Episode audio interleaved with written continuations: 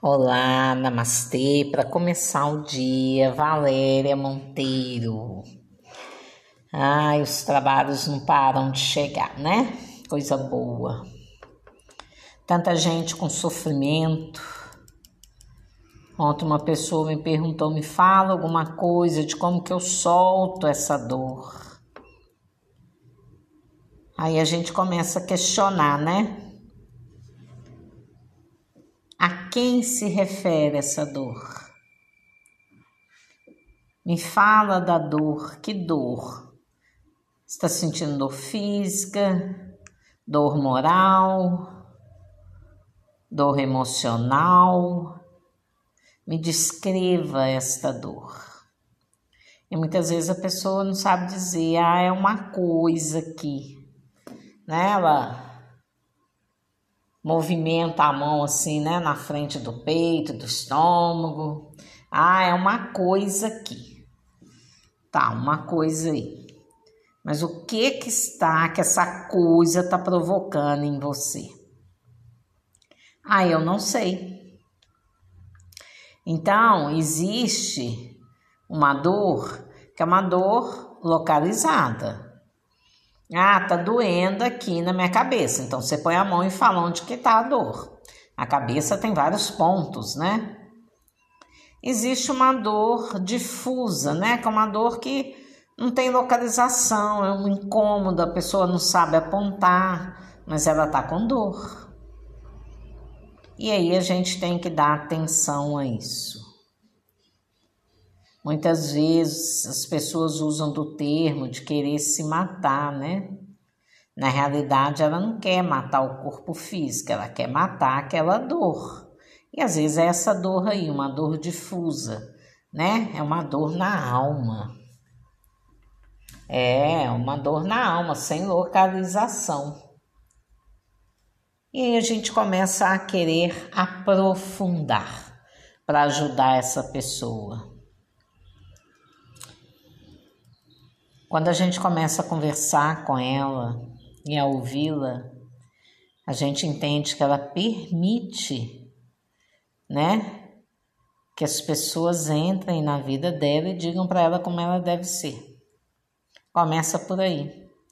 Ela começa a ficar escrava da opinião dos outros, escrava da decisão dos outros. Daí a pouco ela não sabe nem o rumo que ela toma, porque ela já se desidentificou. É, ela não sabe mais quem é ela, como agir na vida. Gente, ter atenção consigo mesmo é primordial. Você olhar para você, você resolver suas questões, ah, mas eu não sei resolver. Sabe resolver as questões dos outros, por que, que não sabe resolver as suas? Você toma conta de tudo na vida do outro, na vida da sua família. Ó oh, pai, ó oh, mãe, meu irmão, ó, oh, eu acho que ele não deveria agir assim não. Uai, o que, que você tem a ver com isso? Né? É seu irmão, não é seu filho. Se for seu filho, você vai lá preocupar, vai conversar, vai tentar achar uma solução, né? Então, se desprender de você é perigoso. Você tem que estar atento. Mesmo que você leve muito tempo para tomar uma decisão, mas você precisa exercer o seu poder de escolha. Senão você entra em sofrimento, porque nada dá certo, não dá certo porque não está partindo de você, está partindo de outra pessoa né? O tal do amor, amor, né? Amor, humor, né? Amor, humor, né? Amor, paixão, lindo, linda. Isso começa a decidir por você e daí a pouco você não tem mais identidade. Começa a dor e o sofrimento. E o que é pior, né? Você se acomoda a isso. Então, parar de sofrer é, antes de tudo, você parar de deixar a sua vida nas mãos alheias. Comece a decidir por você. Não é isso?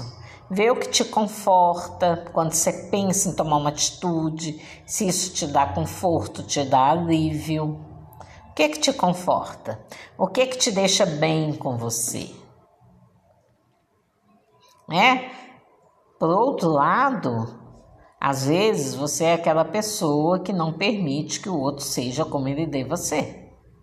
E para isso você se anula né? Porque se você fala para ele para não fazer uma coisa, ele fala com você, ah, você também está fazendo. Aí você se anula, você deixa de ser aquilo que você quer ser. Por quê? Porque você quer um resultado de alguém. De quem é o prejuízo? Hum? De quem é o prejuízo? É só seu. Então comece a olhar para você Comece a prestar atenção na sua vida, no seu dia. Inicie o dia com você. Não, você quer iniciar o seu dia hoje, agora é com Instagram, olhando a vida dos outros. Já começou mal, começou perdendo tempo, perdendo ponto, né? Perdendo você de vista. Se permita ser quem você é e se você não gosta do que é hoje, você precisa fazer algo para transformar isto. Você precisa usar de algum recurso para você deixar de agir com você da forma que você age. Está tudo aí em você. Nós falamos do subconsciente, né?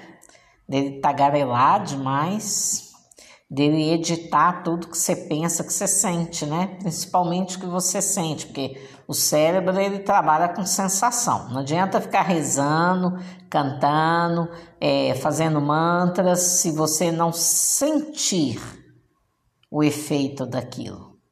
Você precisa sentir. O cérebro entende sensação, não palavras. E aí eu te pergunto: o que que está entre o cérebro e a sua dor e o seu sofrimento. Será que você sabe quem está aí? Quem está entre o seu cérebro e o seu sofrimento? Será que é o outro? Ou será que é você? É você que está no meio da frojoca aí, né? Da bagunça. Então, tira você daí Converse com você, se reprograme, pare de olhar para a vida do outro, vai cuidar da sua vida, vai fazer o que precisa ser feito para diminuir a dor, o sofrimento. Eu te garanto que quando você começa a direcionar atenção para a sua vida, atenção para a sua vida, colocando é, atividades, ações, atitudes que só diz respeito a você, quando você começa a cuidar de você, a dor vai embora. Ela dá lugar à alegria, porque a sua alma, ela é evoluída, ela é grata. Ela agradece e ela mostra para você que ela está gostando pela sensação. Fique atento nisso. Namastê. Namaskar.